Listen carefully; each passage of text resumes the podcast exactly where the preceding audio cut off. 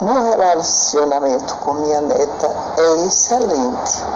Trocamos experiências. Com, aprendo muito com ela e ela aprende com, meu, com o meu exemplo,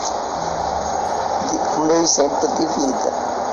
A voz que vocês acabaram de ouvir é a de Dona Leide, uma amiga muito querida que aceitou, junto com sua neta, participar desse podcast e compartilhar um pouquinho de sua história. Aos seus 82 anos, a despeito de diabetes, hipertensão e dificuldades de mobilidade, todos os dias Dona Leite se apronta para ir para a sala quando se aproxima do horário em que sua neta chega. Gosta de ler, de cozinhar e faz questão de promover algumas festas quando as dores nas pernas lhe importunam, a fim de reunir seus quatro netos, dois bisnetos e três filhos. Ela também participa ativamente das dinâmicas elaboradas pela comunidade católica de que faz parte, sendo também um ritual diário os momentos em que se reserva para as orações. Mas o detalhe que ganhará destaque nesse podcast é a relação de Dona Leide com sua neta, a quem chama carinhosamente de Leidinha e que há cerca de um ano atrás passou a morar com ela. Constantemente ela relata quanta coisa tem podido aprender com ela, como como quando pediu sua ajuda para começar a utilizar o WhatsApp, ou quando gostaria de experimentar maquiagens mais elaboradas, algo que hoje ela consegue fazer sozinha em pouco tempo, mas que foram talentos fustigados pela sua neta.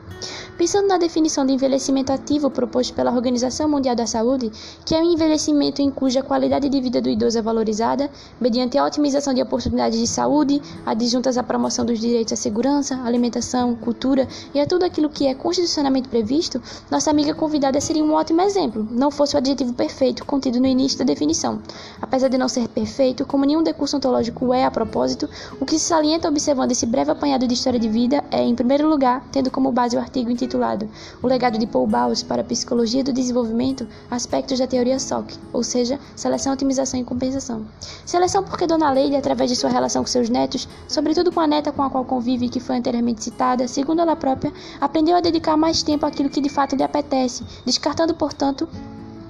a ida só de beleza, por considerar o tempo para cuidar de si mesma um momento de intimidade entre ela e sua neta.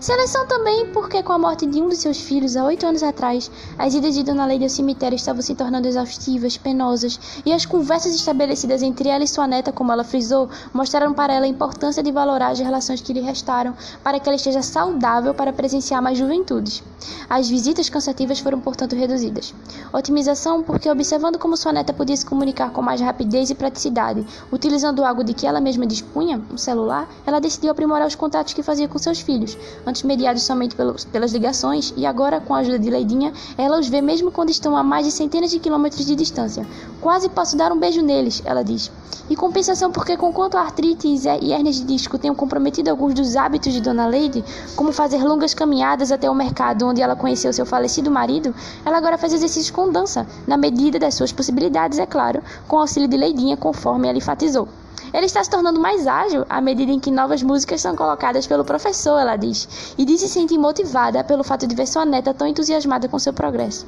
Mas é claro que o aprendizado estabelecido entre elas não é unidirecional. Ledinha diz que sua avó lhe, lhe, lhe, deu muitos conselhos preciosos acerca do manejo de relacionamentos, seja na amizade ou no amor. Minha avó é muito sábia, diz ela, trazendo à baila a perspectiva de sabedoria colocada por Baltos e Baltos no artigo supracitado, a compreensão, gentileza, ponderamento e serenidade com que Dona Leide gerencia sua vida e suas relações tem muita conexão com essa habilidade. Outro sim, acrescente a participação de Dona Leide no mercado de trabalho, ao propiciá-lo pelo menos dois médicos e um advogado, já que seus filhos conseguiram se formar somente pela participação de Dona Leide no cuidado dos filhos que os seus puseram no mundo.